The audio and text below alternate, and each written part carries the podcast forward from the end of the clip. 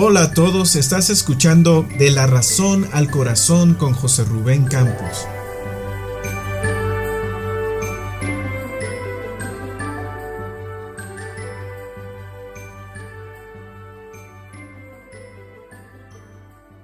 Hola, qué gusto que estés escuchando. Quiero compartir la historia del nacimiento de Jesús.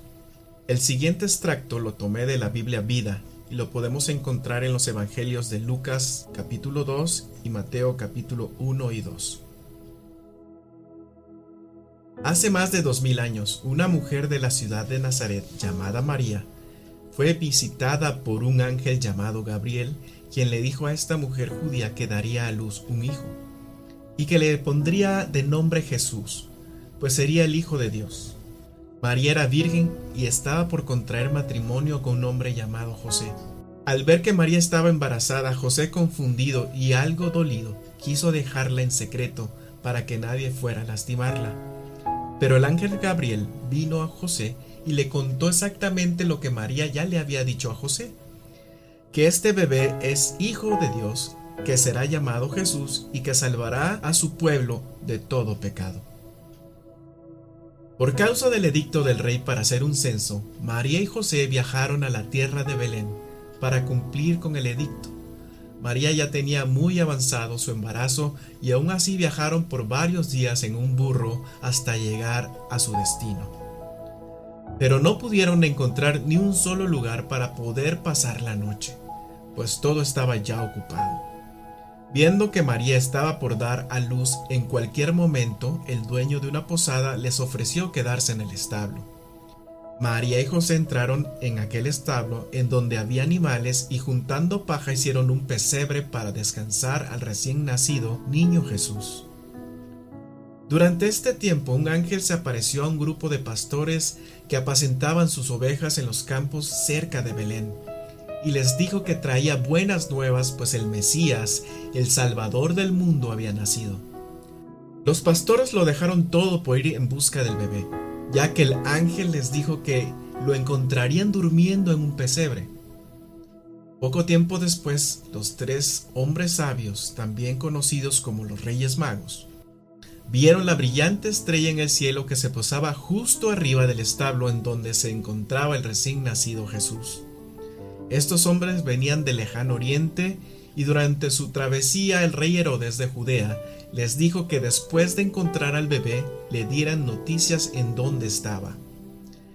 Al arribar al establo, los hombres sabios adoraron al Dios viviente y le dieron regalos de incienso, oro y mirra. Después regresaron a su tierra por otro camino, pues sabían que el rey Herodes quería asesinar al bebé que sería el futuro rey.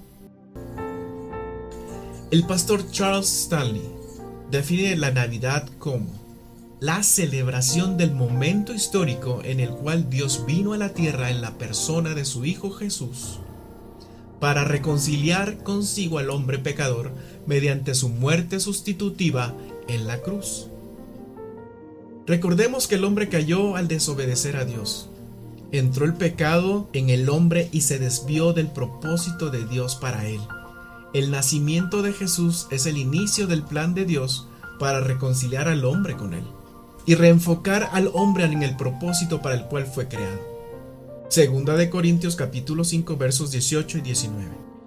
El pastor Ángelo Basso comenta que la salvación no es parte del propósito de Dios. La salvación es el plan de Dios para la humanidad la salvación es el plan de Dios para el hombre que lo trae de regreso al propósito de Dios. El plan tiene una relación directa en cuestiones relacionadas con el pecado. El propósito de Dios existe antes de que el hombre pecara. El plan fue manifestado después del pecado. El propósito de Dios, por ser eterno, tiene varias dimensiones. La primera dimensión es la gloria de Dios. Isaías 43, 7. La segunda dimensión es comunión.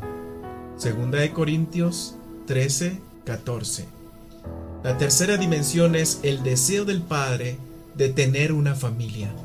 Efesios capítulo 2, versos 19 al 22. La cuarta dimensión es el deseo del Hijo de tener una esposa. Efesios capítulo 5 versos 25 al 27 y Apocalipsis capítulo 19 versos 7 al 9. La quinta dimensión es el deseo del Espíritu de tener un cuerpo. Romanos 12 versos 4 y 5 y 1 Corintios 12 27. La sexta dimensión es edificar una casa, ya que toda familia necesita una casa. Primera de Pedro 2.5. La séptima dimensión es sacerdotes que administren la casa. Primera de Pedro 2.9. Y por último, todas las dimensiones que he mencionado forman parte de su reino. Primera de Crónicas 29.11, Juan 3.3, Segunda de Pedro 1, 10 y 11. Así que en este tiempo, celebremos que Dios en su misericordia no solo llevó a cabo su plan de salvación a través de Jesús. Dios restaura al ser humano para cumplir el propósito eterno al cual fue llamado. Tomando como base la definición de Navidad del pastor Stanley, agregué algo más a esta. Navidad es la celebración del momento histórico en el cual Dios vino a la tierra en la persona de su Hijo amado, Jesús, para reconciliar consigo al hombre pecador mediante su muerte sustitutiva en la cruz y regresarlo al propósito eterno de Dios. Compartamos la bendición de tener a Jesús en nuestro corazón Demostremos a los que no le conocen aún que esta vida tiene un propósito que da sentido a nuestro existir. Expresemos el amor de Jesús a nuestra familia, a nuestros vecinos, a nuestros compañeros de trabajo. Ahora más que nunca compartamos no solo un mensaje de esperanza a quienes este año han padecido por la crisis que la pandemia ha generado. Vayamos más allá Déjate guiar por el Espíritu Santo y comparte lo que te ponga en tu corazón. Padre, te damos gracias por el nacimiento de Jesús. Jesús es la imagen tuya en la tierra. Gracias por su obediencia al cumplir el propósito por el cual lo enviaste. Gracias porque a través de él he vuelto a tu propósito para mí. Si tú quieres que Dios esté habitando en tu corazón y que tu vida tenga sentido y propósito, quiero invitarte a que hagas esta oración conmigo. Repite después de mí. Señor Jesús, te doy gracias por tu muerte en la cruz. Reconozco que te necesito. Mi vida no tiene sentido. Perdona mis faltas. Te entrego mi corazón y te pido que vengas a morar en mí. Gobierna mi vida. Gracias porque ahora soy tu hijo y parte de tu familia. Amén. Y para todos los que ya le conocemos, que nuestra oración sea, Señor, te entrego mi corazón. No tengo incienso, mirra y oro. Lo que tengo es este corazón para ti. Te lo entrego en adoración. Amén.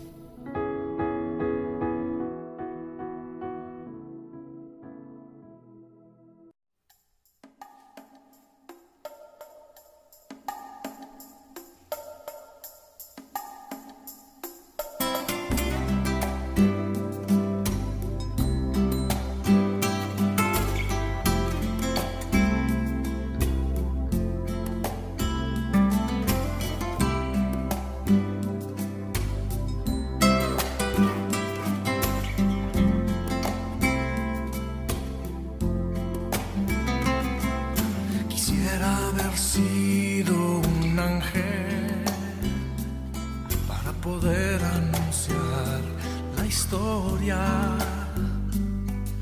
de tu nacimiento la noche de Navidad.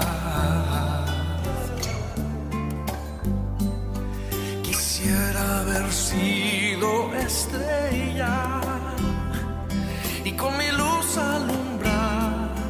aquel pequeño lugar donde habrías de descansar.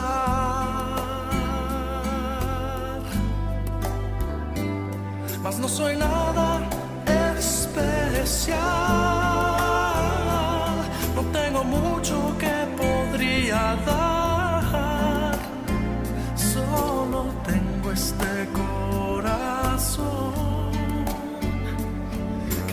vengo a entregar, mas no soy nada especial, no tengo mucho que podría dar, solo tengo este corazón que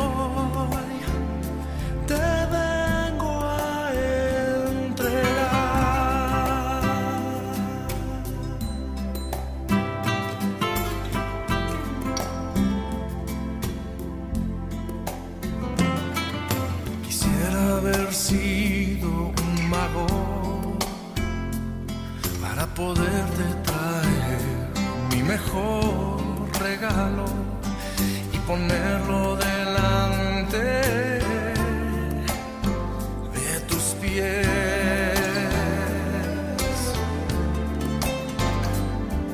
Y quisiera haber sido el dueño